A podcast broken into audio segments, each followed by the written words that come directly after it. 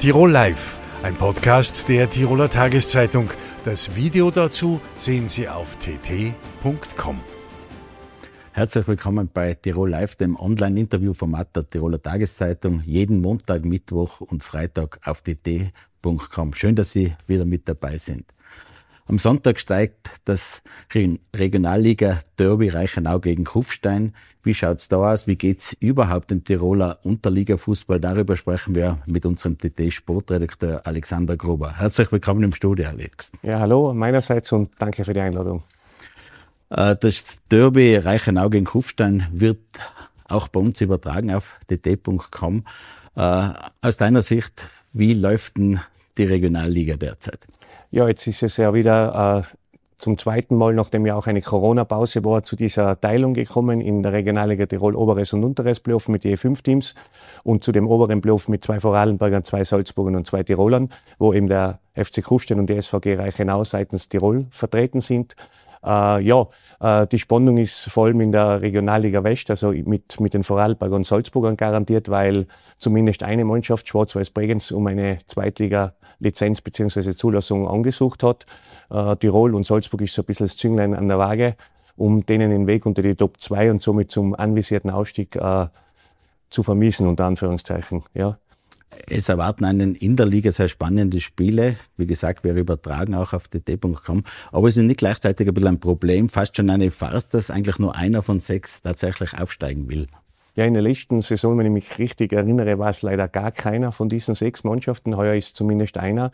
Äh, ja, die zweite Liga ist natürlich für Vereine, die aus der Regionalliga kommen, nicht ganz leicht zu stemmen, sprich was Lizenzauflagen betrifft, äh, wirtschaftlicher und infrastruktureller Natur.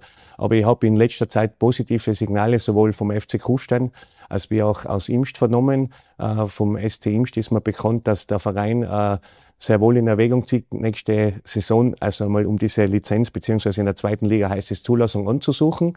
Äh, natürlich ist der sportliche Weg ein anderer, den muss man im Meistertitel in der Regionalliga West, muss man natürlich erst einfahren können, aber Imst ist dran, äh, hat infrastrukturell alle Möglichkeiten, auch wirtschaftlich und möchte das äh, nächste Saison in Angriff nehmen und der FC Kufstein hat es auch einmal anklingen lassen, dass man auf Sicht schon wieder diesen Schritt äh, probieren will.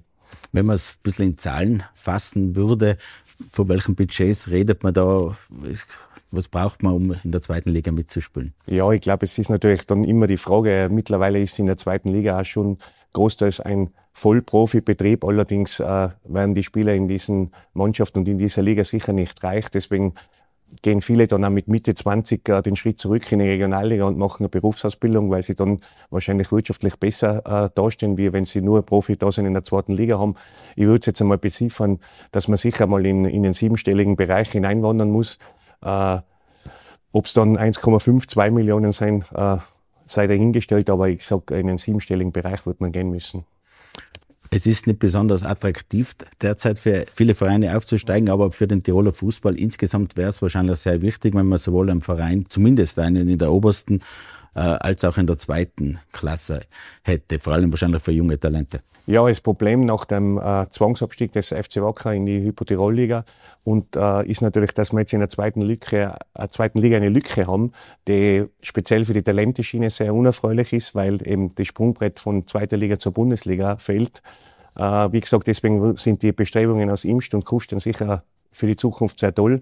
Äh, Im Moment ist, ist natürlich das Ganze auf sehr wackeligen Beinen mit dem Bundesliga-Verein, der mit einem kleinen Budget jedes Jahr mit Klassenerhalt äh, kämpfen muss und einer fehlenden Plattform für die Talente in der zweiten Liga. Also das wäre sehr schön, wenn man das sehr bald schließen könnte. Droht da die Gefahr, dass Talente abwandern oder vielleicht überhaupt äh, weniger dann nach oben drängen? Ja, es ist grundsätzlich die letzten Jahre, weil ich ja schon länger in der Tiroler Talenteschiene so tätig bin und einen Einblick habe, so dass die besten Talente natürlich auf Tiroler Boden sehr schwer zu halten sind, wenn sie Angebote aus dem deutschen Raum oder Salzburg oder auch Rapid bekommen, weil sie halt da einen durchgängigen äh, durchgängige Schiene haben, wo sie dann eben über Regionalliga, zweite Liga in die Bundesliga herangeführt werden. Natürlich sind da die wirtschaftlichen Bedingungen oft um vieles besser wie in Tirol und das tut mir persönlich äh, sehr weh, weil es natürlich schon das Ziel sein muss, dass man die besten Talente auch äh, in Tirol haltet und die Hoffnung stirbt zuletzt, dass uns das gelingt, einmal das Ganze auf eine durchgängige Tiroler Ebene zu stellen, um wieder positiv nach vorne schauen zu können. Wattens spielt oben die WSG Tirol wird wahrscheinlich auch oben bleiben, schaut zumindest derzeit sehr gut aus. Inwieweit ist das auch ein Sprungbrett für wirklich große Tiroler Talente? Ja, ich glaube, die Gefahr, was man da immer hat, ist, dass man, wenn ein junger Spieler talentiert und gut ist, dass man sofort heutzutage schneller fordert, dass der zu seinen Einsatzzeiten, Einsatzminuten kommt mit Berater, Eltern und so weiter. Aber die Wahrheit ist, Bundesliga ist Bundesliga auch in Österreich und ein Verein, der jedes Jahr um den Klassenerhalt kämpft, kann nicht äh, Minuten herschenken an junge Talente, weil in erster Linie geht es darum, die Liga zu sichern. Die WSG hat das aber in den letzten Jahren eigentlich eh immer wieder gut geschafft, sei es mit Quereinsteigern wie Gebauer Schneck oder heuer jetzt mit dem Justin Faust, junge Talente heranzuführen und auch einzusetzen. Und im Kader der WSG scheinen sehr wohl sehr viele Tiroler auf. Aber wie schon gesagt, zuerst ist der Druck da, die Liga zu halten. Und das andere ist eine super Begleiterscheinung, wenn es gelingt, Tiroler heranzuführen und in die Bundesliga zu etablieren. Die ganz glorreichen Zeiten mit Meistertiteln hier in Innsbruck ist ja schon lange vorbei. Auf mittlere Sicht gibt es da einen Hoffnungsschimmer, dass es doch wieder stark nach oben gehen könnte? Ja, äh, aus der eigenen Geschichte und mit doch langer Erfahrung habe ich da eher wenig Hoffnung, dass es wieder ganz nach äh, oben gehen wird. Ich glaube, das, was Wattens letzten Saison an der WSG Tirol bzw. letzte Saison gelungen ist mit dieser internen Europacup-Qualifikation und mit zwei Spiele, die mehr oder weniger gefehlt haben, wirklich international aufschlagen zu können, ist, glaube ich, das höchste der Gefühle, von dem man im Moment äh, träumen kann. Und das liegt einfach auch daran, dass die infrastrukturellen und auch natürlich die wirtschaftlichen Bedingungen fehlen, um was Größeres aufzubauen. Du warst früher Wackerspieler. Wie sehr nimmt dich das jetzige Schicksal mit? Man spielt ja, je nachdem, wie man es nimmt, in der vierten bzw. fünften Liga. Da auch nicht besonders erfolgreich. Es ist immer wieder von Investoren die Rede, eine schwierige Trainersuche und so weiter. Wie sehr beschäftigt dich das? Ja, ich meine, ich bin beim, als wirklich junger Bursche beim alten FC Wacker groß geworden im Nachwuchs, habe dann auch nochmal das Privileg gehabt, zwei Jahre in der Bundesliga spielen zu dürfen. Ja, es ist, glaube ich, einfach ganz schwierig mit dem, was die letzten Jahre passiert ist, mit den Investoren, mit diesen Vorgeschichten, die es da gegeben hat, war es auch schwer, schon im Sommer eine Mannschaft zu bauen, die auch selbst für die Tiroler Liga schlagkräftig ist, weil viele Spieler einfach gegangen sind. Äh, es ist irgendwie, wie soll man sagen, äh, es tut weh, weil ich glaube, es gibt immer noch viel Tradition und viel äh, Liebe auch in Tirol zum Verein. Andererseits hat man wenig Hoffnung aktuell, dass sich das wieder stabilisieren könnte. Natürlich äh, wünscht man sich das, weil je breiter Tirol aufgestellt ist, desto besser. Die gesamte Gesellschaft, auch die Wirtschaft hatten sehr schwierige Jahre, Corona-Jahre. Das hat wahrscheinlich auch den Fußball mit betroffen. Da hat es ja auch mhm. Bildsperren und so weiter gegeben. Inwieweit hat das vielleicht heute noch Nachwirkungen oder ist das einfach wieder wie früher sozusagen? Ja, ich glaube, die Corona-Zeit hat der Tiroler Fußball eigentlich grundsätzlich äh, trotz dieser Spielpausen und, und ja, Absagen von ganzen Meisterschaften gut äh, überstanden. Ich war in letzter Zeit immer wieder mal auf einem Unterhausschauplatz. Äh, die Begeisterung ist ungebrochen äh, aus meiner Sicht. Die Leute sehnen sich wieder nach diesem Dorffußball, nach ihren Mannschaften, auch nach diesem sozialen Zusammenkommen. Und ich erlebe es zum Teil sogar so, dass dieser Besuch beim Heimatverein oft äh, ein bisschen positiver besetzt ist, als wie äh, den Fernseher einzuschalten und äh, den Weltfußball mit milliardenschweren Weltfußball anzuschauen.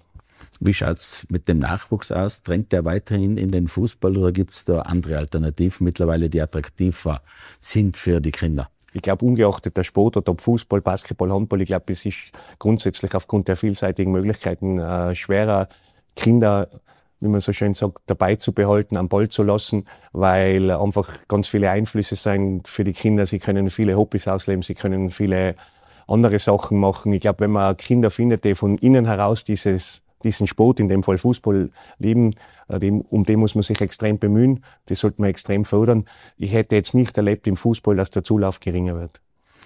Äh, wie schaut es aus, wenn man den gesamten Unterhausfußball in Tirol ein mhm. bisschen beurteilen will? Ist das eher im Aufwind, auch was die Zahl Vereine, Spieler und so weiter betrifft, oder hat man einfach immer mehr Schwierigkeiten, zum Beispiel eine zweite Mannschaft zu stellen. Ja, lustigerweise war eigentlich in der Vergangenheit oft so das Thema, auch was ich selber erlebt habe, dass es schwierig sein könnte, äh, eine zweite Mannschaft äh, zu melden. Mittlerweile gibt es, wie man jetzt wieder vernommen hat, äh, Neugründungen, die zum Teil auch sehr kurios sind, wo noch keine Trainer, keine Mannschaft da sind. Es wird schwieriger für Funktionäre und Trainer, die, die Teams beieinander zu halten, aber ich glaube, wir haben nach wie vor 150 Vereine circa und 1200 Mannschaften. Also es ist sicher nicht äh, so, dass man da in Panik ausbrechen muss, sondern ganz im Gegenteil, es ist eine sehr breite Ebene und eine gute Plattform. Von der Breite äh, und der Zahl der Spielerinnen noch weithin der Frauenfußball. Mhm. Aber er ist beim Aufholen. Wie ist denn da die Situation in Tirol? Ja, ich glaube, durch diese Tirol-Liga, Landesligen und jetzt auch wieder hat sich auch die Wacker Damenmannschaft in der Frauenbundesliga wieder nach einem sehr schweren personellen Herbst wieder zumindest so aufgestellt, dass man spielfähig ist. Ich glaube, der Frauenfußball wird oft ein bisschen unterschätzt da, weil ich habe hier und da das Tiroler Cup-Finale der Frauen gesehen, auch hier und da mal eine Halbzeit der Wackerdamen oder so. Ich habe schon das Gefühl, auch in der Talenteschiene hat man immer wieder sehr, sehr gute Mädchen. Auch die U14-Auswahl der Mädchen spielt sehr stark. Ähm, grundsätzlich hat sich da einiges getan in den letzten Jahren. Das Problem, was man da hat, ist auch diese Schnittstelle zwischen Nachwuchs und Kampfmannschaft. Die guten 14-jährigen Mädchen haben in Tirol dann schwer Fuß zu fassen, wenn sie Richtung Professionalität gehen wollen. Die gehen dann viele zu anderen Bundesliga-Clubs oder eben in dieses nationale Frauenzentrum in St. Pölten. Und ja, da ist der Verband beziehungsweise der ein oder andere Verein auch dran, dass man da Lösungen findet. Apropos spielfähig, dazu gehören auch Schiedsrichter, Schiedsrichterinnen. Da gibt es ja auch einen Mangel, oder? Ja, der Mangel ist bekannt, ja. Äh, die, die Tragik an dem Ganzen liegt, da ich ja auch, wie gesagt, sehr gerne auf ein Unterhausspiel zuschauen gehe und mir ein bisschen äh, auf der Tribüne sozusagen inkognito verstecke. Ich glaube, was sich die Schiedsrichter zum Teil auch anhören müssen, ist nicht immer ganz anstrengend. Es wird auf einem Fußballschauplatz immer so sein, aber ich glaube, man sollte es einfach mehr schätzen, dass sich da jemand hinunterstellt, Entscheidungen trifft, äh, seine Freizeit opfert, auch wenn es natürlich eine kleine Entschädigung dafür gibt. Und ich glaube, das gehört für uns alle, auch für Spieler, Trainer, und da nehme ich mich selber in die Pflicht, einfach positiver besetzt und damit man eben wieder Personal lukrieren kann. Wir haben vom Dorffußball gesprochen, vom Nachwuchsfußball. Aber du hast auch angesprochen, der ganz große internationale Fußball, da immer höher, immer weiter, immer noch höhere Gagen und Budgets. Äh, Diskussionen über alle zwei Jahre WM, Super League und so weiter. Wie siehst du diese Entwicklung? Ja, da kennt man, glaube ich, meine Meinung auch aus der ein oder anderen Kolumne für die Tiroler Tageszeitung. Also ich glaube, das ist so, passt ein bisschen zur gesamten Welt. Immer mehr, immer weiter, immer höher. Äh, ich glaube, alle zwei Jahre WM ist eine Utopie. Man sieht ja jetzt schon, dass die Spieler, auch wenn sie hoch bezahlt sind, völlig überspielt sind, das, was sich an Verletzungen zeigt. Ich glaube, der Kalender gibt es auch nicht mehr her. Die Bestrebungen der Verbände von der FIFA, die haben einen Zweck. Das ist wieder mehr Fernsehen, mehr Geld und so weiter. Ich bin ja absoluter Feind davon und ich finde, das hat sich schon auf ein Niveau entwickelt, was ich als, sage jetzt einmal, als Arbeiter sehr skeptisch sehe. Also man kann sagen, irgendwann werden sich die großen Fußballplaner da auch ein Eigentor schießen, weil einfach das zu sehr ausgereizt wird. Ja, man muss hoffen, dass dann schon irgendwann wieder der Geist in viele prominente Clubs und große Clubs entsteht äh, und auch Verbände natürlich, Nationalverbände, da einen entsprechenden Widerstand zu leisten. Und natürlich hängen die genauso am Futterdruck dieser Zahlungen, aber es wäre schön, wenn da auch ein bisschen Umdenken kommt und wie gesagt, das kann nur von den großen Clubs und von den großen Verbänden kommen. Lieber Alexander, danke schön fürs Kommen, danke fürs Gespräch. Vielen Dank. Nach drei Corona-Wintern war diese Wintersaison wieder relativ normal. Die Nächtigungszahlen haben sich sehr positiv entwickelt. Wie schaut es auch künftig aus? Darüber sprechen wir mit dem Landesrat für Tourismus, Wirtschaft und Digitalisierung, Mario Gerber. Willkommen im Studio. Herr Fahner, vielen Dank für die Einladung ins DT Live Studio. Äh, Herr Landesrat, der Tourismus präsentiert heuer wieder ein kräftiges Plus. Man ist annähernd auf den Zahlen von vor Corona. Ist die Krise völlig überstanden? Ja, mir ist eines mal ganz wichtig, wir haben eine positive Stimmung. Die vielen Familienbetriebe und ihre fleißigen Mitarbeiter sind positiv gestimmt und das ist gerade nach der schwierigen Zeit, die wir im Tourismus erlebt haben, ein ganz, ganz tolles Zeichen. Wir haben jetzt die Zahlen bis Ende Februar vorliegen. Die schauen gut aus. Da sind wir noch knapp hinter dem Ergebnis vor Corona. Aber uns geht es jetzt um das, dass die Stimmung wieder passt und dass wir vor allem zufriedene Gäste haben und zufriedene Mitarbeiter. Äh, zufriedene Mitarbeiter. Äh, wie schaut es da aus? Die Arbeitskräftesituation war ja heuer sehr angespannt. Ja, es ist natürlich nach wie vor eine dramatische Situation. Auf der einen Seite freut es mich natürlich als Wirtschaftslandesrat, dass wir de facto Vollbeschäftigung haben. Wir haben noch nie so viele Menschen im Arbeitsmarkt gehabt. Auf der anderen Seite leidet natürlich die Wirtschaft generell in Tirol, weil ohne fleißigen Mitarbeiter ist einfach eine Wirtschaft nicht möglich. Äh, wir haben Fachkräftemangel im Tourismus, aber auch in allen anderen Branchen sozusagen. Der wird sich ja wahrscheinlich noch verschärfen, wenn man auf die Prognosen sieht. Äh, gleichzeitig gibt es immer mehr Tendenz in Richtung Vier-Tage-Woche, Work-Life-Balance. Sie haben da sehr kritische Worte gefunden. Soll man wieder mehr arbeiten statt weniger? Ich möchte mal vorausschicken, ich glaube, wir alle müssen schauen, dass wir in eine Leistungsgesellschaft wieder zurückkommen. Möchte aber auch ganz klar erwähnen, Menschen, denen es nicht gut geht, denen wir helfen müssen, denen gehört geholfen. Ich glaube auch mehr. Aber Menschen, die arbeiten können, die für das Leistungsprinzip in unserer Gesellschaft beitragen. Das ist ganz, ganz wichtig, sie wieder zurück in die Leistungsgesellschaft zu führen. Denn uns muss bewusst sein, wir leben in einem wunderschönen Land, wir haben ein tolles Sozialsystem, ein tolles Bildungssystem, ein tolles Gesundheitssystem. Und das kann nur funktionieren, wenn wir auch gemeinsam in dieses System einzahlen. Und wenn wir nur noch halbtags arbeiten oder noch vier Stunden am Tag arbeiten, so muss uns auch bewusst sein, dass wir schlussendlich auch nur noch die Hälfte von diesem System in Anspruch nehmen können. War das im Nachhinein dann vielleicht ein Fehler, dass Österreich so großzügig auch gefördert hat? Es ist ja quasi eine Vollkreiskommunalität eingezogen, sowohl in der Gesellschaft als auch in der Wirtschaft. Ja, rückwirkend betrachtet kann man natürlich an vielen Stellschrauben nochmal drehen. Wir hatten eine wahnsinnig schwierige Krise, eine der schwersten Krisen nach dem Weltkrieg. Und ich glaube, es war schon wichtig, dass wir der Bevölkerung, unseren Bürgern geholfen haben, aber dass wir auch den Unternehmern geholfen haben. Und jetzt glaube ich, wenn wir alle gemeinsam zusammenhalten, schaffen wir auch wieder, dass wir von dieser Vollkasko-Mentalität zurückkommen, dass wir zurück in die Leistungsgesellschaft kommen und dass vor allem auch eines ganz, ganz wichtig, die Eigenverantwortung wieder kommt. Und da möchte ich nicht nur die Bevölkerung ansprechen, auch die Unternehmer. Wir müssen auch als Unternehmer wieder schauen, dass wir in die Eigenverantwortung zurückkommen, dass wir einfach wieder wirtschaften können.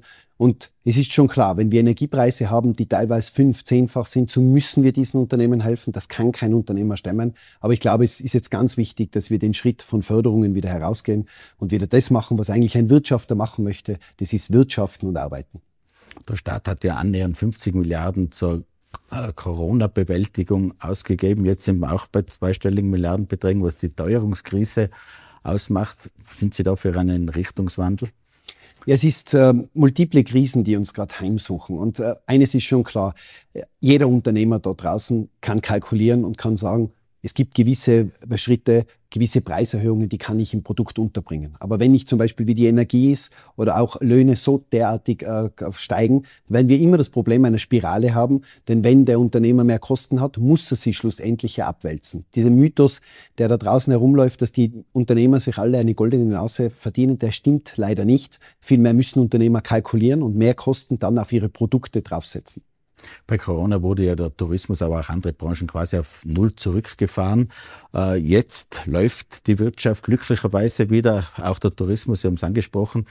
Äh, aber sind wir jetzt nicht wieder genau bei den alten Problemen? Ich rede jetzt vom Verkehr. Wir haben auch wieder die Après-Ski-Situation. Soll alles so weiterlaufen wie vorher?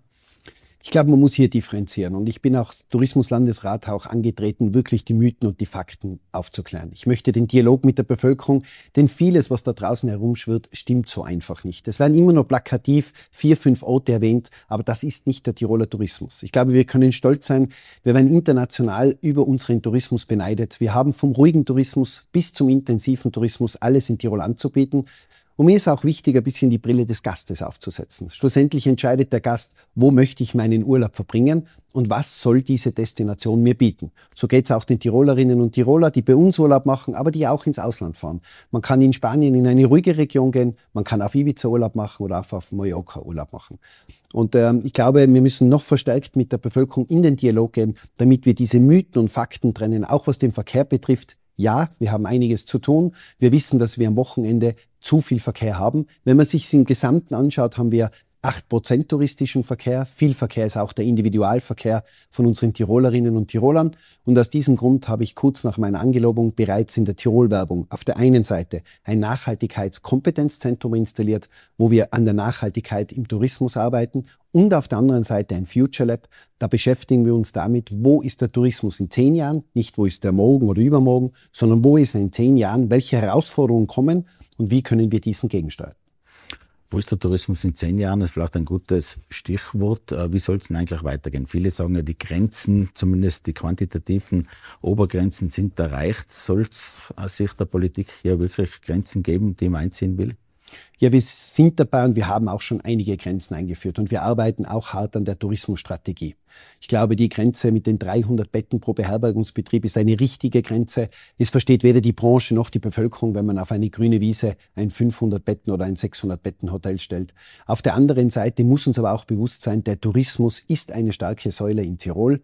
Wir haben eine ganz tolle Industrie, eine ganz tolle Wirtschaft, aber auch den Tourismus. Der ist in den Tälern alternativlos. Und ich würde mir oft wünschen, dass die Tourismusgesinnung von den Tälern etwas mehr in die Inntalfurche, in die Stadt schwappt, dass man sich etwas mehr Gedanken macht, was für Informationen vorliegen, wie man die Mythen und Fakten trennen kann.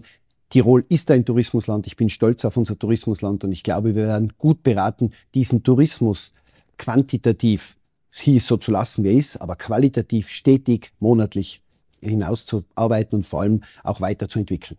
Wir kennen es aus dem Ausland, da gibt es in besonders überlaufenden Gebieten fast schon einen Aufstand der Bereisten. Den gibt es in Tirol nicht, aber es gibt doch viel Kritik an immer noch äh, weiteren Ausbauwünschen und so weiter. Wie sehr sagen Sie da, ja, wir müssen da einfach mehr einfach Grenzen einziehen und der Tourismus muss sich auch etwas zurücknehmen? Also ganz klar ist, wir müssen es regional betrachten. Ähm, ich möchte mit der Tiroler Bevölkerung in Dialog gehen. Ich möchte der Tiroler Bevölkerung, was den Tourismus und die Strategie betrifft, zuhören. Ich habe aus diesem Grund auch ein Dialogforum eingerichtet, wo wir mit tourismuskritischen Menschen, aber auch tourismusfreundlichen Menschen einen Dialog eingehen. Keine Diskussion, sondern einen Dialog.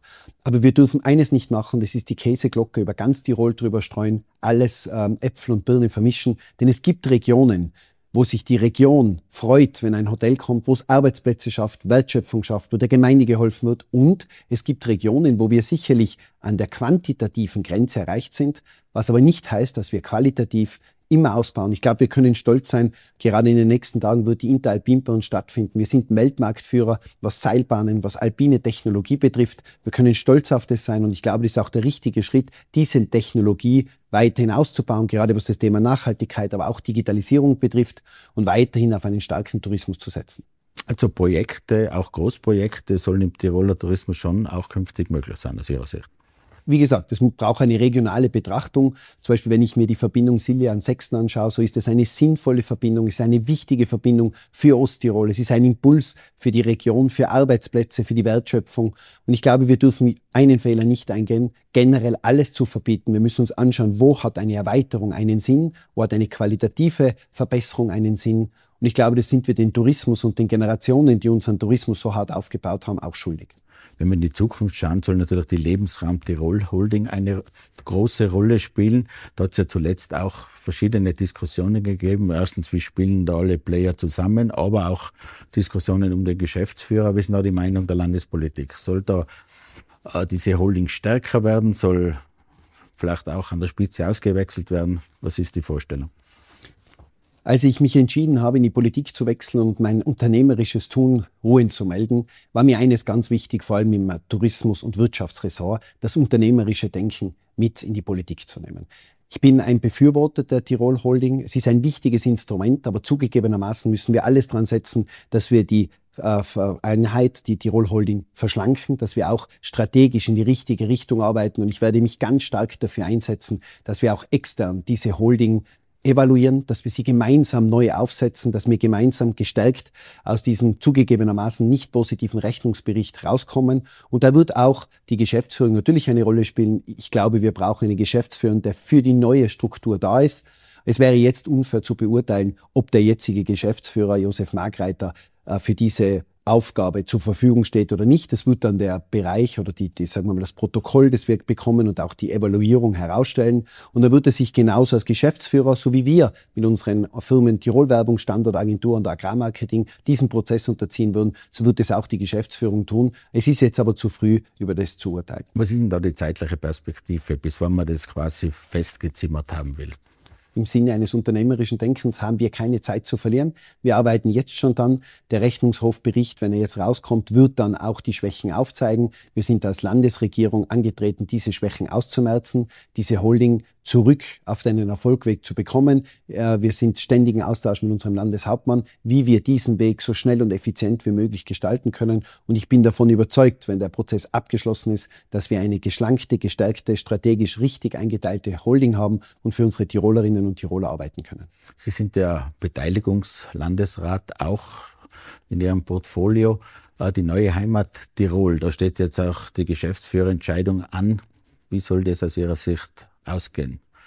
Mir war von Anfang an äh, bei der neuen Heimat Tirol und der Neubesetzung der Geschäftsführerstelle eines ganz wichtig. Das ist Transparenz in der Bestellung dieses neuen Geschäftsführers. Aus diesem Grund habe ich mich auch entschieden, an diesem Hearing aktiv nicht zu teilzunehmen. Ich bin kein Profi, was gemeinnützigen Wohnbau betrifft. Wir haben hier den Sprecher der ganzen Tiroler gemeinnützigen Wohnbauträger in das Hearing geschickt. Und ich bin felsenfest davon überzeugt, dass dieses Hearing und diese Gruppe die richtige Entscheidung treffen wird und möchte auch vorausschicken, wenn äh, Hannes Tratter, unser Landesrat AT, dieses Hearing für sich entscheidet und auch die Kompetenz vorweist, davon bin ich überzeugt, so können wir Politiker nicht verurteilen, die einmal Politiker waren, dass sie nie mehr eine andere Stelle bekommen. Aber eines ist klar, das Hearing muss ganz transparent durchgeführt werden. Es ist ein breites Hearing, es ist auch der Bürgermeister der Landeshauptstadt Innsbruck dabei. Und ich bin überzeugt, dass dieses Gremium dann äh, an mich herantreten wird, das Beteiligungslandesrat, und mir eine Empfehlung geben wird, wer der neue Geschäftsführer der neuen Heimat Tirol wird. Also ich gehe davon aus, er hat weder einen Startvorteil noch einen Nachteil. Das glaube ich überhaupt nicht. Ich glaube, dass es wichtig ist, dass wir gemeinsam in diesem Hearing die Entscheidungen treffen, dass das an mich herangetragen wird. Die neue Heimat Tirol ist nicht eine äh, Institution, die nur in unser Land fällt, sondern auch vom Bürgermeister. Es wird dann auch ein Gespräch mit Bürgermeister geben, auch mit dem Aufsichtsratsvorsitzenden Jakob Wolf. Und wenn jemand ein Hearing für sich entscheidet, ob das der Hannes Tratte ist es ein anderer oder eine andere Dame, das wird sich zeigen, dann hat er von mir auch vollste Unterstützung, dieses Unternehmen in die erfolgreich in die Zukunft zu bringen. Ein früherer Slogan der ÖVP hat gelautet, mehr Privat, weniger Staat. Jetzt gibt es diese Probleme bei der Game Nova. Äh, Im Gespräch ist auch ein Landeseinstieg neben der Finanzspritze. Wie stehen Sie da ich bin sehr froh, dass der Landeshauptmann Toni Matle sich intensivst in den letzten Wochen zur Gemnova äh, beschäftigt hat und auch dieses Thema vorantreibt. Eines ist für mich klar, beteiligen an einem Unternehmen, das kränkelt, ist eine schlechte Entscheidung. Wenn wir strukturell diese Gemnova so aufsetzen, dass die Bürgermeister, die Gemeinden zufrieden sind und auch an dieser Gemnova die zukünftige Ausrichtung passt, dann ist es sicher intelligent, wenn man dieser Gemnova hilft. Aber von mir ganz klare Ansage, in ein Unternehmen zu investieren, das kränkelt oder falsch dasteht, das wäre jetzt der falsche Punkt. Aus diesem Grund auch ein Sanierungsverfahren, wo wir dann sehen, was kommt zum Schluss heraus. Und ich bin überzeugt, dass unser Landeshauptmann Toni Matle dann die richtige Entscheidung trifft, was die Gemnova und eine eventuelle Beteiligung vom Land Tirol äh, mit sich zieht. Aber Sie sind sehr skeptisch, was eine Beteiligung des Landes betrifft. Im jetzigen Sinn bin ich sehr skeptisch. Es geht einfach um das, ein Unternehmen gehört natürlich dann saniert. Ich möchte nicht urteilen, wie es zu der Schieflage von dem Unternehmen gekommen sind. Da sind andere Berufene dabei. Aber eines muss klar sein, als ein unternehmerisches Gedanke, man investiert in kein Unternehmen, das keine Strategie hat. Man kann in Unternehmen investieren, denen es nicht gut geht, das ist normal. Ich sehe es auch als Aufgabe vom Land Tirol in gewissen Arten und Weisen helfen. Aber bevor wir investieren oder helfen, brauchen wir eine ganz klare Struktur, eine ganz klare Ausrichtung und die müssen wir mit unseren Bürgermeisterinnen und Bürgermeister abstimmen. Schlussendlich ist die Gemnova für die Gemeinden da. Das Land Tirol hat im Gegensatz zu den meisten anderen Bundesländern noch die volle Beteiligung am Landesenergieversorger DIWAG, an der Landesbank der Hypo und hält auch noch die gesamte Wohnbauförderung. Das haben ja andere Länder quasi schon versilbert. Sind Sie dafür, dass das so bleibt? Ganz klar. Ich glaube, die Landesregierungen vor der jetzigen Landesregierung haben hier tolle Arbeit geleistet, immer auf unser sogenanntes Familiensilber geschaut. Ich glaube, wir können stolz sein, dass wir diese drei Unternehmen haben, dass diese drei Unternehmen in unserem Besitz sind. Und wie man so schön in Tirol sagt, wenn etwas gut funktioniert und etwas läuft, dann verkauft man das auch nicht. Vielmehr müssen wir auch in diesen drei Gesellschaften in die Zukunft investieren, in strategische Entscheidungen investieren. Denn ich bin überzeugt, dass diese drei Gesellschaften und viele andere Gesellschaften Tirol lebenswert machen und für unsere Tirolerinnen und Tiroler ein ganz wichtiges Asset sind. Herr Gerber, vielen Dank fürs Kommen, vielen Dank fürs Gespräch. Vielen Dank für die Einladung. Die Koalition aus ÖVP und Grünen liegt derzeit in Umfragen sehr schwach. Davon profitiert derzeit allerdings vor allem die FPÖ, während die SPÖ sich in einen internen Machtkampf um die Führung der Partei verstrickt hat. In den nächsten Wochen wird entschieden, wer künftig die SPÖ führt. Einer der drei Kandidaten ist der Bürgermeister von Dreiskirchen, Andreas Babler, der uns jetzt aus Wien zugeschaltet ist. Schönen Abend, Herr Babler. Schönen Abend nach Tirol. Herr Babler, Eingangs, warum tun Sie sich das an? Die Partei steht derzeit alles andere als gut da. Ja, mir geht es mit vielen Mitgliedern darum, jetzt dieses Zeitfenster zu nutzen, einmal diesem ganzen Prozess, diesem ganzen Schauspiel ein positives Ende zu setzen, nämlich sich die Partei wieder zurückzuholen. Und das ist in einem Satz eigentlich das Hauptmotiv, jetzt in Verantwortung zu übernehmen. Was können Sie besser als Pamela Rendi-Wagner und Hans-Peter Doskozil? Ich definiere mich, wie Sie gesehen haben, seit meiner Kandidatur bekannt gebe, habe überhaupt nicht über Abgrenzung und so. Wir sind alles sozialdemokratische Familie.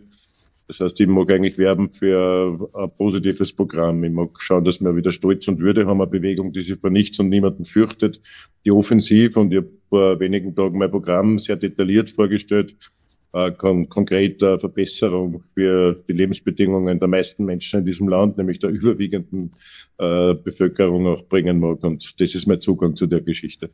Es geht um die Zustimmung der Parteimitgliederinnen und Mitglieder. Wie sieht da quasi ein interner Wahlkampf aus? Was haben Sie vor? Ja, das, was ich in die letzten Jahre, und ich bin ja schon mittlerweile 35 Jahre Mitglied in der Sozialdemokratie und in Jugend, als Funktionär, als Ehrenamtlicher in vielen Bereichen, ich mache eigentlich nichts anderes, als was ich auch in den letzten Jahren sehr stark gemacht habe, dass ich mit den Mitgliedern in allen Strukturen, vom Bodensee bis zum Neusiedlersee, bis in die Wiener Bezirke und Sektionen einfach darum werbe, wieder Bewegung zu werden, die voller Leidenschaft für etwas brennt. Jetzt haben wir einen gewissen Dauerfrust entwickelt als Kollektiv, würde ich jetzt einmal sagen, was die Entwicklungen der letzten Jahre anbelangt hat. Auch die Halbierung, dass wir jetzt de facto in einer, in einer Generation von 40 auf 20 Prozent äh, gefallen sind. Also mir geht es jetzt darum, wieder ein bisschen ein Bewusstsein zu kriegen, woher wir kommen, wohin wir müssen, eine konsequente Linie zu fahren. Und was mich sehr stark freut, ist äh, diese Begeisterung und auch die Leidenschaft äh, wieder zu spüren. Und aufs Herz, wer hätte glaubt, vor zwei, drei Monaten, dass wir eine Zeit erleben, wo tausende Menschen wieder in die SPÖ neu eintreten, sie wieder aktivieren lassen nach fünf Jahren. Und dass viele, die schon länger bei uns in der Bewegung gemeinsam mit uns sind, auch wieder Motivation spüren, dass endlich wieder nach vorne geht. Äh, sie hatten zunächst äh, geplant nur zwei Teilnehmer an der Obmann-Wahl, dann waren es kurzzeitig 73, jetzt sind es drei. Äh, hätte sich da nicht eigentlich angeboten, dass Sie wie früher auch einmal die CDU übrigens in Deutschland äh, so Hearings abhalten? Mehrere, wo sich alle drei Kandidaten äh, der Parteibasis stellen. Ja, Sie haben völlig recht. Äh, äh, der Prozess, den hätte man genau aus dem Schubladen nehmen, nicht nur von sozialdemokratischen Schwesterparteien, auch von christlich-soziale Parteien gibt es so fertige Modelle ganz einfach. Aber ich mag zum Prozess eigentlich gar nichts mehr sagen. Also mein Blick ist mit den Mitgliedern gemeinsam äh, nach vorne gerichtet und für das stehe ich auch jetzt voller Herzblut. Äh, Sie haben einmal gesagt, Sie sind beim Volk und weniger in den VIP-Clubs und in den Hinterzimmern der Diskos. Äh, ist das auch künftiger Zugang? Ja, absolut. Das macht mir aus. Das ist eine große, große, große Priorität in unserer Bewegung zu erkennen, dass wir Mitgliederorganisation sind gibt es ein altes Kinderfreunde-Lied, Fünf Finger, das sind eine Faust zu wissen, wenn wir sich gemeinsam organisieren, dass wir miteinander was machen können. Da bedarf es natürlich an Respekt gegenüber der Strukturen bis in die letzte Ortssektion, bis zu jedem einzelnen Mitglied hinunter, bis zu unseren Orts- und Stadtfunktionären in den Sektionen und in den Stadtparlamenten und in den Gemeinderätinnen und Gemeinderäten. Das ist eine Zugangsfrage. Das ist ein unsagbarer Schatz, den wir haben. So breit aufgestellt sind. 150.000 Menschen in der Sozialdemokratie organisiert sind aus unterschiedlichsten Lebensrealitäten. Auf die hat man oft vergessen in der Vergangenheit. Da war die SPÖ eher so ein Haus, wo nur SPÖ draufsteht. Und irgendwer hat uns dann aus einem seitlichen Lukenfenster irgendwas mitgeteilt. Oder irgendwelche Spin-Doktoren haben uns beraten. Und ich glaube, wir haben so viel Expertise unter den Mitgliedern, die jetzt auch ganz genau hoffentlich sehr stark spürbar machen, äh, dass sie eigentlich die besseren Beraterinnen sind, nämlich als SMÜ-Mitglieder. Und äh, das ist mein Zugang zur Partei, zu dem Stereo, für das Lebe, auch äh, mit den Strukturen und mit den Mitgliedern mich auszutauschen. Deswegen jeder einzelne Auftritt, ich glaube, ich habe jetzt über 40 zugesagt in einer kurzen Zeit, bin da. Wir haben dreistellige Einladungszahlen von allen Ortssektionen in allen Bundesländern. Ich kann leider jetzt in der kurzen Zeit nicht alle besuchen, aber ich stehe im Wort, dass ich überall hinkomme, wo ich eingeladen wird, so lang, soweit ich das nur irgendwie schaffe. Sie sind bei Wahlen sehr erfolgreicher Bürgermeister in einer wahrscheinlich nicht sehr einfachen äh, Stadt mhm. in Dreiskirchen mit dem Erstaufnahmezentrum. Äh, trotzdem ist natürlich der Sprung in Richtung Kanzlerschaft, geplante Kanzlerschaft, ein sehr großer. Äh, können Sie Kanzler?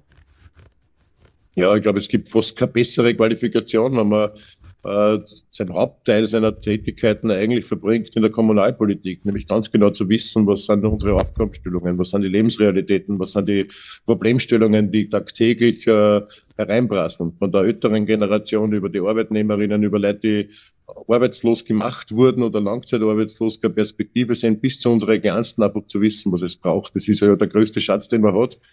Das äh, hebt mir wahrscheinlich auch ab äh, von, von anderen Mitbewerberinnen und Mitbewerbern, dass ich ganz einfach diese, diese Lebensrealität verinnerlicht habe. Das sind unsere Leid mit den Konfrontationen. Und wir zeigen natürlich auch, wie man gesetzlicher Rahmen verändern kann. Und das sind Dinge, die wir für das ganze Land wünschen. Die Maßnahmen, die wir gesetzt haben, Teuerung mit Ökologie zu verbinden, gleichzeitig mit gesellschaftlicher Teilhabe zu verbinden, dass das eine Frage ist. Niemand von uns, der nicht weiß, wie er sich am Monatsende noch die Miete leisten kann oder Lebensmittel einkaufen kann, kann sich ein Klimaticket kaufen um 1200 Euro, um überhaupt eine Möglichkeit haben, Teilhabe zu haben am gesellschaftlichen Leben.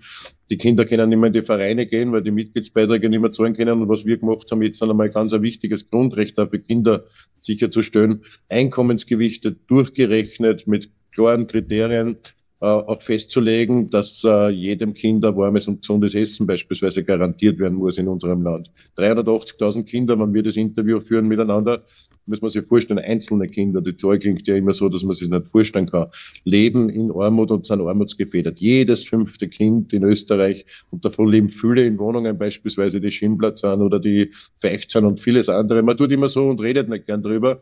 Aber wir sind in der Sozialdemokratie nicht, um irgendwelche Funktionen zu bekommen, sondern dass man kollektiv niemanden im Dreck liegen lässt, feuchte Zimmer zurücklässt und jedem Kind, jedem Erwachsenen, jeder Pensionistin gleiche Rechte, gleiche Chancen einräumen. Ganz einfach eigentlich.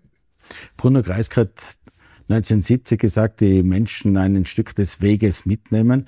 Uh, unser Innenpolitikchef Michael Sprenger hat heute kommentiert, vorwärts ja, aber wohin? Es ist irgendwie der Weg nicht ganz klar, wohin sich die SPÖ entwickeln soll. Sehen Sie diesen Weg? Ja, ich glaube, ich habe ziemlich klar aufgezeichnet, wo es hingeht. So, ja. Eine Gesellschaft, die kann zurücklässt und die aufeinander stolz ist, wenn man zusammenhält, nämlich in den großen Dingen. Und dort, wo es unmoralisch wird, was wir jetzt gesehen haben, dass äh, beispielsweise Energiekonzerne nicht nur inflationsbedingt, sondern unmoralisch eigentlich dazu zusätzlich Profite gemacht haben. Die Verdoppelung der Gewinne in diesem Bereich, die wir gesehen haben, die schriftlich da liegen, Stück um Stück am Bier sind, ja, einfach einmal einzugreifen und Menschen aus, der, aus, aus, aus einer Perspektive zu behandeln, dass es ein Recht ist, was ihnen zusteht.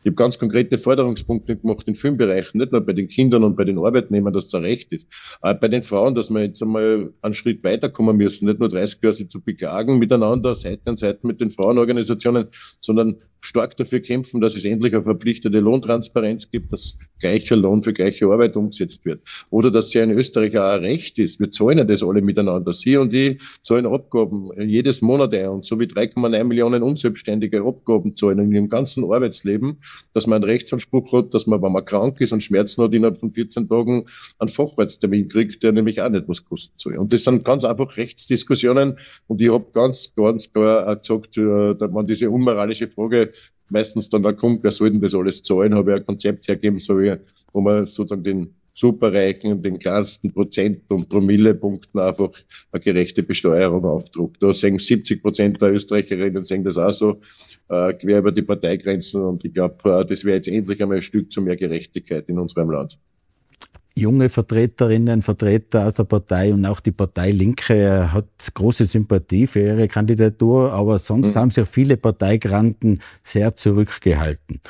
Äh, wie sehen Sie derzeit die Stimmungslage? Sie haben mal gesagt, Sie gehen davon aus, dass Sie gewinnen. Ja, also Mitgliederabstimmung, ja. Und jedes Mitglied ist gleich viel wert. So sollte man vielleicht einmal auch unsere Organisation begreifen. Und ich habe mich aber gefreut und ich darf es ein bisschen ausführen. Ich habe äh, nicht nur diesen äh, diese Unterstützung von den Gruppen und Menschen und Mitgliedern in unserer Bewegung, die Sie aufgeführt haben. Ich freue mich natürlich über die Jugendorganisationen, wenn sie geschlossen unterstützen.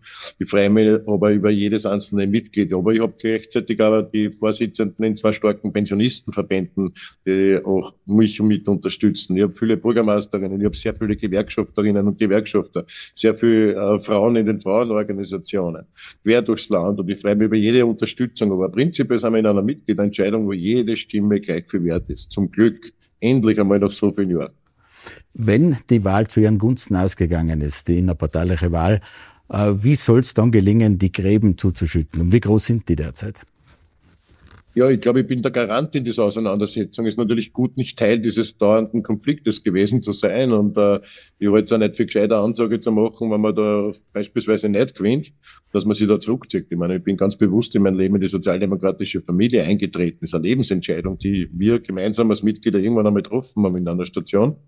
Das heißt, ich werde immer mitarbeiten. Und genauso verstehe ich es auch, in dem Moment, wenn ich Parteivorsitzender bin, strecke ich natürlich jetzt schon auch in diesem Prozess an daran zu denken, dass es an Tag eins gibt, jedem und jeder die Hand entgegen, die für die Sozialdemokratie arbeiten mag. Das ist unumgänglich. Da darf es nichts geben. Wir können nur gewinnen, wenn wir geeint und geschlossen sind. Und ich glaube, meine persönliche Lebensgeschichte zeigt äh, in meinem breiten aufgestellten Team, in meinem überregionalen Wirken, erstens, dass ich Wahlen gewinnen kann, auch gegen den Trend der Sozialdemokratie, siehe in der Landtagswahlen, also auch gegen den Parteitrunk kannst du diametral entgegengesetzte Termin, äh, Wahlergebnisse habe dass ich gleichzeitig natürlich auch viele Nichtwählerinnen, Blauwähler, ÖVP-Wähler dazu binden kann, auch mal ein Stück des Weges mit der Sozialdemokratie zu gehen in Wahlentscheidungen. Aber ich glaube auch ganz wichtig ist, diese Einigung voranzutreiben. Für das Stere, für das Stere die letzten Jahre. Also ich glaube, ich bin nicht umsonst gut gebucht und gut besucht bei allen möglichen äh, Ortsorganisationen, Bezirken und Landesorganisationen. Der SPÖ-Vorsitz ist das eine, dann eine Bundeswahl zu gewinnen natürlich noch eine andere Kategorie, da muss man auch in die anderen Lager ausstrahlen. Österreich ist tendenziell ja. eher rechtskonservativ, würde ich mal sagen. Wie wollen Sie da trotzdem Platz 1 und damit die Kanzlerschaft wahrscheinlich holen? Erstens glaube ich diese These nicht. Die hinterfrage immer sehr stark. Was heißt rechtskonservative Mehrheiten? Also bei der Bundespräsidentenwahl würde man es anders ansehen. Jetzt bei den letzten aktuellen Umfragen schaut das auch anders aus, dass da die kein rechtskonservativer Wert ist. Die Menschen wollen Programme, sie wollen Visionen, sie wollen Leidenschaft und sie wollen auch von Politikerinnen und Politikertypus, da bin ich überzeugt davon, jemand, der sozusagen die Lebensrealitäten echt kennt. Und darum ist es natürlich ein Vorteil, neben all meinen internationalen Tätigkeiten, die ich gehabt habe in Jugendorganisationen, in der Weltjugendinternationale, gerade da zu kommen, sozusagen aus den Realitäten, aus den tagtäglichen Sorgen in der Kommunalpolitik, ist ein unglaublicher Schatz. Also insofern bin ich sehr zuversichtlich. Ich habe bei allen Wahlen, wo ich mein Leben auch überregional antreten bin, aber natürlich auch in meiner Stadt bewiesen, äh, dass ich eigentlich antrete, um Wahl zu gewinnen. Und äh, da bin ich sehr zuversichtlich. Aber der Schritt eins muss sein, auch wieder eine Partei zu haben. Ohne Partei und ohne einer geeinten Partei hat es ja fast keine Möglichkeit, eine Wahl zu gewinnen. Es hat ja keine Substanz, das hat ja gar nichts sozusagen. Jetzt geht es darum, starke, stolze Sozialdemokratie zu formen. Und wenn wir sehen, was wir jetzt gerade schaffen, dass wir wieder so eine Leidenschaft da bringen, dann ist die Einigung das Zweite, was danach folgt. Leidenschaft, Visionen für etwas zu sein, nach fünf Jahren wieder mal positiv, programmatisch, aber auch von der Stimmung her was zu machen. Das ist die Grundvoraussetzung natürlich, dass es einen Einigungsprozess überhaupt möglich macht. Und nur mit einer geeinten, starken Sozialdemokratie werden wir fähig sein, die großen Fragen anzugehen. Und da bin ich sehr zuversichtlich. Da gibt es ein großes Momentum Richtung Nationalratswahlen, damit die Sozialdemokratie endlich wieder zu dieser Stärke kommt. Kann ja keiner verstehen bei dieser Lage im, im Land, äh, warum das eigentlich nicht so sein soll. Wir haben große Dinge, die wir jetzt im Interesse dafür machen müssen. Ganz, ganz radikal. Sebastian Kurz hat einst die Wahlen gewonnen, indem er Wähler von der FPÖ geholt hat, aber auch von der SPÖ. Und das war doch ein eher strikter Ausländerkurs. Sie fahren einen eher offenen Kurs. Kann das trotzdem funktionieren? Ich fahre einen pragmatischen Kurs, ja, so in beiden Bereichen. Das Thema Flucht wird in Dreiskirchen ja immer veranstaltet, ja, immer von den Regierungen. Ich habe jetzt dann, glaube ich, äh, acht ÖVP-Innenminister und einen FPÖ-Innenminister, glaube ich, wenn ich es jetzt richtig im Kopf habe, allein ich in meinen neun Jahren als Bürgermeister schon überlebt, habe historisch die Auseinandersetzungen immer gewonnen, aber es länger dauert haben. Äh, da sind Dinge inszeniert worden. Das betrifft Reiskirchen. Die allgemeinen österreichischen Zahlen sind ja eigentlich auch nicht die großen. Ja, wenn ich mir anschaue, dass ich manchmal äh, in der Stadt hochgespielt einfach gekriegt habe, wo man mit den Flüchtenden, aber auch mit der Bevölkerung einfach ein mieses Spiel gespielt hat, was nicht notwendig gewesen ist. Der größere Punkt, und da braucht es auch klare Ansagen, ist die Arbeitsmigration. Und das ist ein pragmatischer Zugang. Wir wissen alle, dass wir eigentlich volkswirtschaftlich überhaupt keine Chance haben, dieses System Österreich am Radl äh, am Laufen zu bekommen und am Laufen zu erhalten, wann es nicht äh, in Bereichen, die so vielfältig sind, Arbeitsmigration.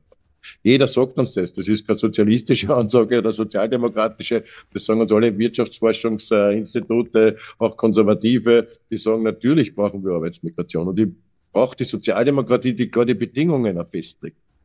Die sagt, natürlich braucht man gut ausgebildete, das hören wir eh schon sehr oft, ja, Fachärztinnen, IT-Expertinnen, man produziert da so Bilder. Die ehrliche Ansage ist, wir brauchen auch äh, nicht so gut qualifizierte Arbeitskräfte in der Hotellerie, in der Gastwirtschaft, im Reinigungsdienst, im Facility Management und in vielen anderen. Man soll sich mal überlegen, wer eigentlich die Drecksarbeit macht im ganz äh, normalen Leben, wenn wir nachdenken, die in der Schwerindustrie stehen. Ja, jeder weiß das. Also insofern, glaube ich, braucht es mit der Gewerkschaft nämlich die große sozialdemokratische Antwort drauf. Und das Anliegen und die Sorge der Gewerkschaften ist berechtigt, dass Arbeitsmigration nicht dazu benutzt wird, um die Sozialstandards und die Lohnniveaus zu drucken. Und das ist die sozialdemokratische Perspektive. Ja, Arbeitsmigration braucht's in den und den und den Bereichen, in dem und dem und dem Ausmaß, aber unter dem Schutzmechanismus für die Leute, die jetzt auch in dem Land schon arbeiten, damit sie nicht davon irgendwie in die etwas verlieren an ihren Rechten und dass die eingesetzt werden, ganz absichtlich äh, zum Lohndrucken und zum Sozialleistungen drucken. Das ist die sozialdemokratische Antwort. Ganz klar, pragmatischer Kurs, hat nichts mit offenem Kurs zu tun. Also dieses Bekenntnis und die klare Sprache braucht es dazu.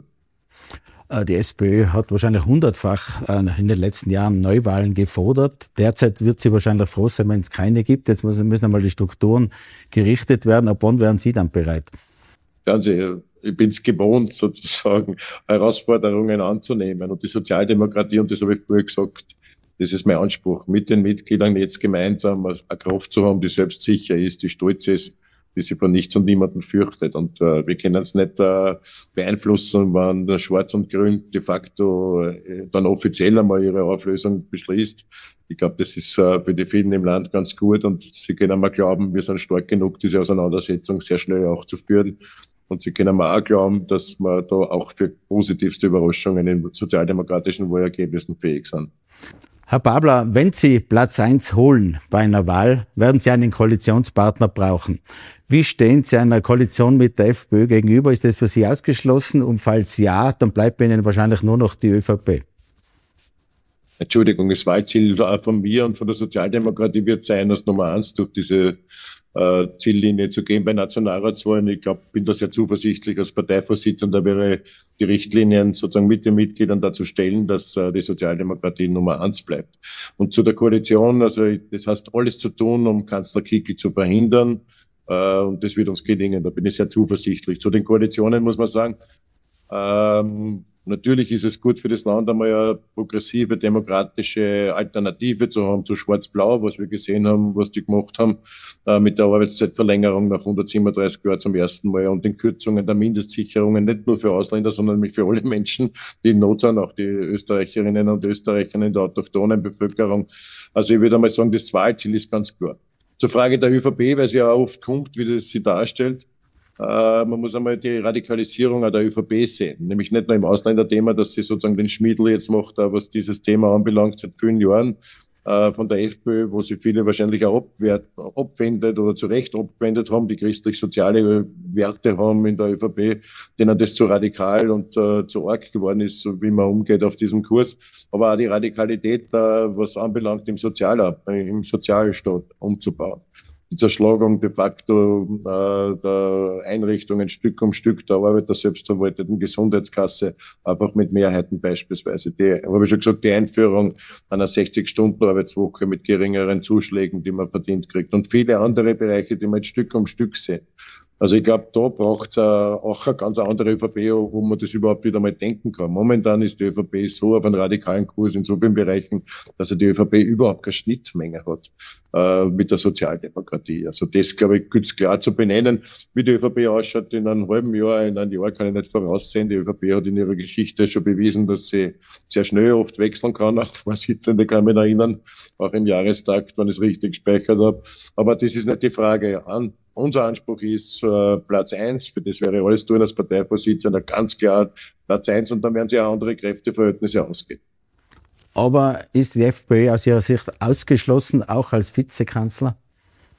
Die FPÖ nimmt sich eigentlich selber aus dem Rennen. Entschuldigung, es gibt ja keine Schnittmenge. Sie ist gegen arbeitende Menschen, sie ist gegen ärmere Menschen, sie ist äh, überhaupt äh, verfolgt eine Politik, wo sie Menschengruppen manchmal als weniger wert bezeichnet. Also das ist schon so ein starker Eindruck. Das ist eine Politik des Hintretens, gegeneinander Ausspülens. Das, das bringt niemanden was, wenn man als 30. Mal für die ÖVP die Balkanroute schließt, dann bringt das der Kollege die 30 Prozent weniger im Betrieb, in der Schwerarbeit kriegt das auch nichts. Es bringt einer Pensionistin nicht weniger schlaflose Nächte äh, zum Monatsende, weil es nicht weiß, wie sie Miete zahlen kann. Und es bringt, bringt kein einzigen Kind in Österreich aus der Armut heraus oder garantiert ein warmes Mittagessen am Tag. Also insofern glaube ich, sind die Schnittmengen da mit der FPÖ gar nicht gemacht. Die FPÖ nimmt sie raus aus einer seriösen Partnerschaft für die Grünen in dem Land. Aber dann hätten Sie derzeit gar keinen Koalitionspartner, oder? Mit der ÖVP sehen Sie auch wenig Schnittmengen. Also ich glaube, es gibt sehr mutige Reformpartnerschaft, wird sie ausgehen mit einer starken Sozialdemokratie. Da bin ich ganz fest davon überzeugt. Herr Babler, vielen Dank für das Gespräch. Alles Gute nach Wien. Ich sage danke. Liebe Grüße nach Tirol. Meine Damen und Herren, das war Tirol Live. Vielen Dank, dass Sie mit dabei waren. Sie können die heutigen Gespräche gerne nachlesen in der TT und in der, auf tt.com und natürlich auf Podcast nachhören. Vielen Dank, dass Sie dabei waren. Alles Gute. Bis zum nächsten Mal. Auf Wiedersehen. Tirol Live, ein Podcast der Tiroler Tageszeitung. Das Video dazu sehen Sie auf tt.com.